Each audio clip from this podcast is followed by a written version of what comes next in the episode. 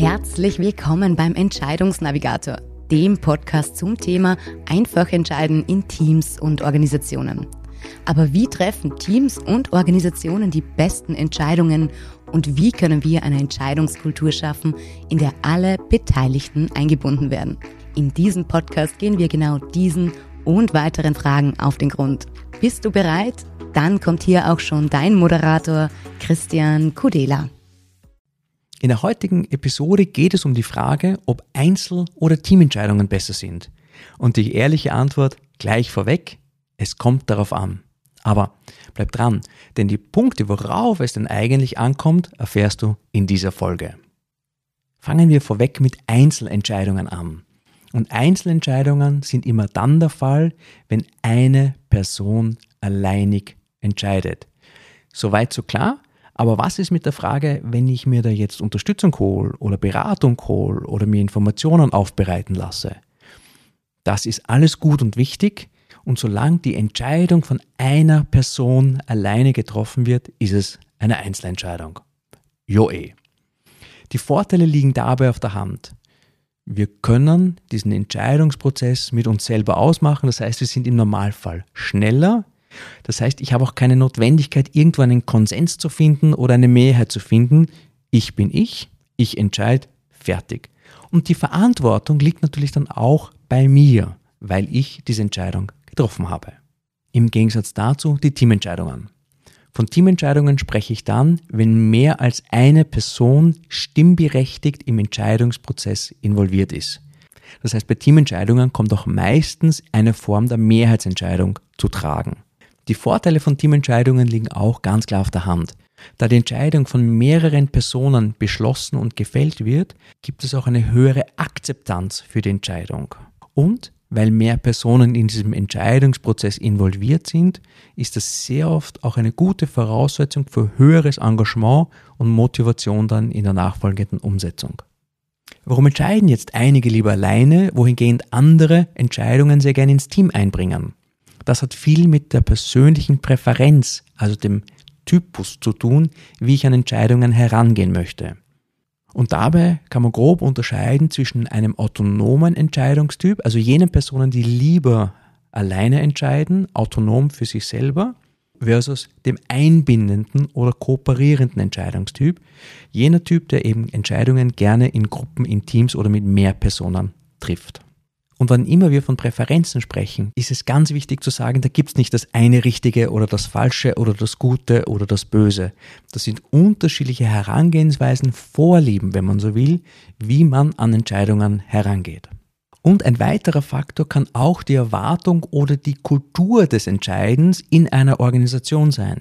Und ich kenne Unternehmen, die haben, wenn du so willst, inhärent die Annahme, dass Führungskräfte alleine entscheiden, denn dazu sind sie da und werden bezahlt, wohingegen andere Organisationen sagen, uns ist wichtig, dass wir einen hohen Beteiligungsgrad haben. Das heißt, hier gibt es ja quasi eine Default-Variante, Entscheidungen in Teams und Gruppen auszulagern oder zumindest mit Teams und Gruppen abzustimmen.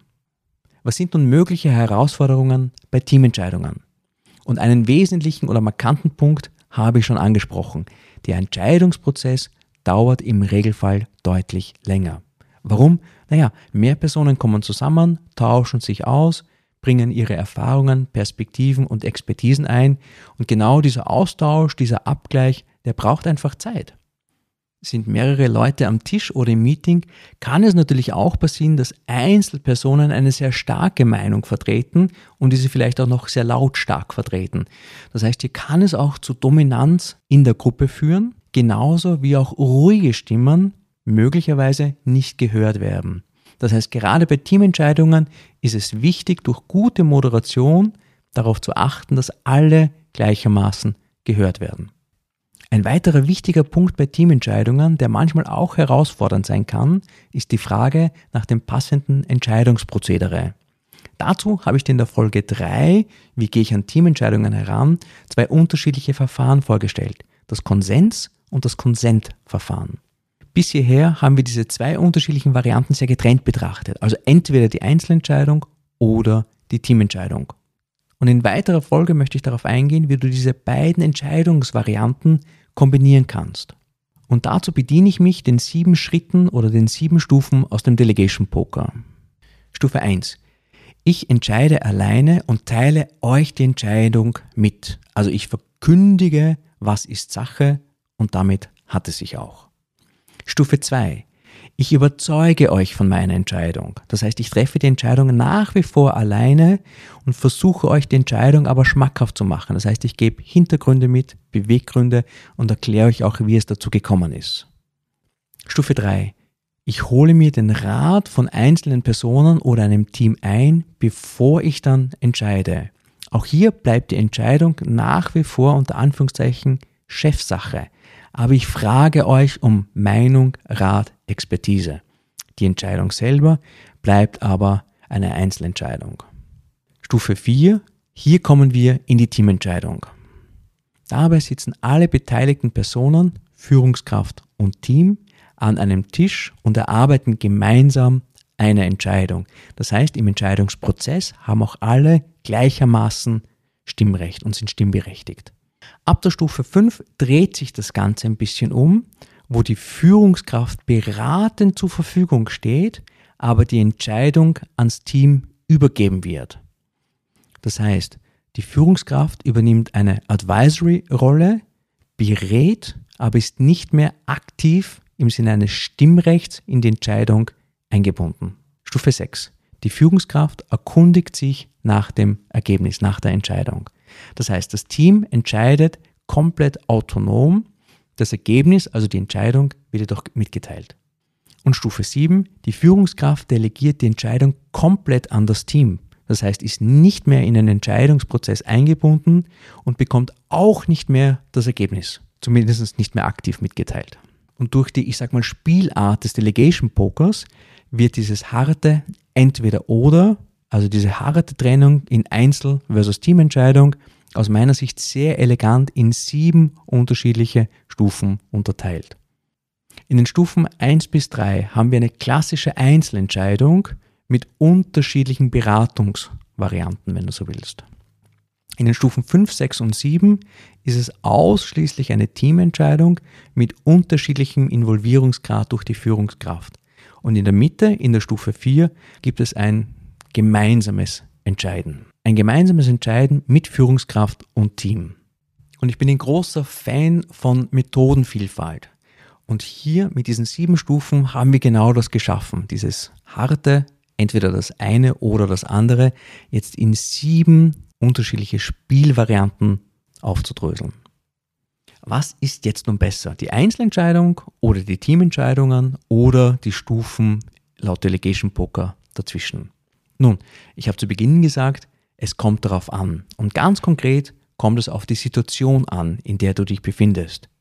Und angelehnt an das Canevin Framework gibt es vier unterschiedliche Kontexte, die unterschiedlichste Entscheidungsmodi verlangen. Zum einen der Kontext von klaren und einfachen Entscheidungen. Hier ist dir als auch allen anderen klar, was zu tun ist, was die Situation ist und wie die Entscheidung aussieht. Das heißt, hier kannst du ganz einfach und schnell selber entscheiden. Hier braucht es keine Abstimmung, weil es, wie es so gut wienerisch ist, eh klar ist, wie wir entscheiden sollen. Der zweite Kontext, hier geht es um komplizierte Entscheidungen. Also überall dort, wo du Entscheidungen durch Analyse, durch Mathematik, durch Berechnungen, wenn du so willst, ableiten kannst, wo du mit Expertise und Experten, Expertinnen eine Lösung entwickeln kannst, zahlt es sich aus, in die Teamentscheidung zu gehen. Durch das Zusammenbringen von unterschiedlichen Experten und Expertinnen schaffst du die bestmögliche Entscheidung zu treffen. Der dritte Kontext beschreibt komplexe Situationen. Und komplexe Entscheidungssituationen sind dadurch gekennzeichnet, dass sie nicht vorhersagbar im Sinne von nicht berechenbar sind. Und auch hier lohnt es sich, in Teamentscheidungen zu gehen, mit dem Unterschied, dass ich nicht Experten aus einem Feld, sondern möglichst viele Perspektiven und heterogene Teams forme, um unterschiedlichste Ideen und Annahmen zu entwickeln, um neue Entscheidungen zu testen, zu probieren und in die Wege zu leiten. Und der vierte Kontext, chaotische Situationen. Hier ist schnelles Handeln und schnelle Entscheidungen gefordert. Das heißt, hier hast du nicht die Zeit, in Gruppen- und Teamentscheidungen zu gehen. Das heißt, im chaotischen Umfeld verlangt es Einzelentscheidungen, die schnell getroffen werden. Das heißt, der Kontext, also die Situation, in der du dich mit der Entscheidung befindest, hat einen wesentlichen Einfluss darauf, ob eher Einzel- oder Teamentscheidungen präferiert und bevorzugt werden sollen. Und es gibt auch noch weitere Kriterien, die dir einen Hinweis darüber geben, ob es eher in Richtung Einzel- oder eher in Richtung Teamentscheidung gehen soll. Zum einen die Akzeptanz. Teamentscheidungen haben in der Regel eine höhere Akzeptanz und werden auch in der Organisation eher angenommen als die Entscheidung von Einzelpersonen. Das hat auch damit zu tun, dass die Entscheidung auch von mehreren Personen mitgetragen wird und die Annahme dahinter natürlich auch ist, dass unterschiedlichste Sichtweisen mit berücksichtigt worden und eingeflossen sind. Zum anderen die Geschwindigkeit. Teamentscheidungen dauern länger. Das heißt, es geht darum, gemeinsam Termine zu finden, sich abzustimmen, über die Perspektiven auszutauschen und so weiter. Das heißt, je größer das Team ist, desto länger dauern auch die Entscheidungen. Und ähnlich verhält es sich auch mit den Kosten. Die Kosten für Teamentscheidungen sind naturgemäß höher. Auf der einen Seite, weil mehr Personen ihre Ressource, also verrechenbare Zeit zur Verfügung stellen und andererseits vielleicht es auch zu Reisekosten, Meetingkosten und sonstigen Ausgaben kommt. Teamentscheidungen können auch zur Entwicklung einzelner Teammitglieder beitragen. Denn durch das Eingebundensein in den Prozess erlangen sie dadurch Wissen über die Hintergründe, Anforderungen, Rahmenbedingungen und über den Kontext in, in ihrer Arbeit und lernen auch so diese unterschiedlichen Aspekte in Zukunft in die eigenen Entscheidungen einzubauen und zu berücksichtigen. Bei Einzelentscheidungen ist klar, wer verantwortlich ist. Bei Teamentscheidungen kann das manchmal ein bisschen diffuser werden. Durch die geteilte Verantwortung besteht die Chance, vielmehr die Gefahr, dass sich einzelne Personen aus dem Entscheidungsprozess in der Gruppe verstecken. Da kommen dann manchmal so Aussagen wie, naja, ich hätte ja gerne, aber bin überstimmt worden. Oder die anderen waren mehr. Auch wenn das möglich ist und stimmen mag, ist das ein Hinweis darauf, dass irgendwas in der Teamentscheidung nicht so ganz geklappt hat. Und ich kenne schon so manche Organisationen, die dazu übergegangen sind, Teamentscheidungen sehr transparent zu gestalten, dass auch im Nachgang sichtbar wird, welche Statements gefallen sind, wer welchen Standpunkt hatte und auch wie das Entscheidungsverhalten ausgesehen hat. Du siehst, die vermeintlich einfache Frage, ob Team- oder Einzelentscheidungen besser sind, ist gar nicht mal so leicht zu beantworten. Das hängt auf der einen Seite davon ab, in welchem Kontext du dich mit der Entscheidung befindest, aber auch von anderen Faktoren, Rahmenbedingungen, die hier eine Richtung angeben können. In der Zusammenarbeit höre ich von Führungskräften sehr oft den Wunsch, dass Teams oder einzelne Mitarbeiter und Mitarbeiterinnen mehr und selbstständig entscheiden sollten. Und ich hoffe, ich bin mit dieser Folge dem Wunsch nachgekommen, hier ein bisschen Unterstützung zu bieten. Zum Beispiel mit dem Delegation Poker, dass es kein knallhartes entweder Einzel- oder Teamentscheidung ist, sondern in welchen Stufen du auch Entscheidungen abgeben kannst. Fange an, dein Team in die Entscheidungen und in die Entscheidungsprozesse mit einzubinden. So lernen sie die Rahmen kennen, die Faktoren und andere Aspekte kennen, die du hast, die dir wichtig sind, um gute Entscheidungen zu treffen. Und wenn du das Gefühl hast, ja, ich glaube, mein Team hat eine Idee, weiß, was nötig ist, dann kannst du schrittweise die Entscheidungen auch abgeben. Eines der populären Zitate von Steve Jobs lautet, It makes no sense to hire smart people and tell them what to do. We hire smart people so they can tell us what to do. Und ich glaube, wir haben in unseren Teams unheimlich gescheite Leute, die viel einbringen können, die viel gestalten können, auch die auch die Chance verdienen, hier stärker in den Entscheidungsprozess mit eingebunden zu werden. Denn gut ausgebildete Mitarbeiter, Mitarbeiterinnen und da vermehrt auch die junge Generation wünscht sich Augenhöhe. Die möchten mitreden, gehört und ernst genommen werden. Also übersetzt, sie wollen mitgestalten und selbstbestimmt entscheiden.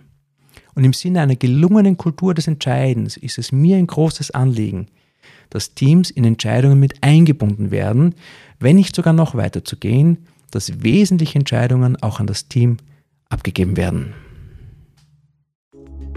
Das war die heutige Folge des Entscheidungsnavigators und ich hoffe, dass du wieder einige Impulse für dich mitnehmen hast können. Wenn du noch auf der Suche nach der nächsten guten Entscheidung bist, dann findest du alle weiteren Informationen auf unserer Website entscheidungsnavigator.com. Und wenn du das Thema Entscheiden in deiner Organisation anpacken willst, dann hast du jetzt die Möglichkeit dazu. Sichere dir einen Platz für dein unverbindliches Erstgespräch mit Christian. Gemeinsam schaut ihr auf deine aktuelle Entscheidungssituation und findet heraus, welche Schritte notwendig sind, um dich voranzubringen. Den Link dazu findest du ebenfalls unter entscheidungsnavigator.com oder in den Show Notes zu dieser Folge. Zu guter Letzt vielen Dank fürs Zuhören und wir freuen uns, wenn du auch beim nächsten Mal wieder dabei bist. Es ist deine Entscheidung.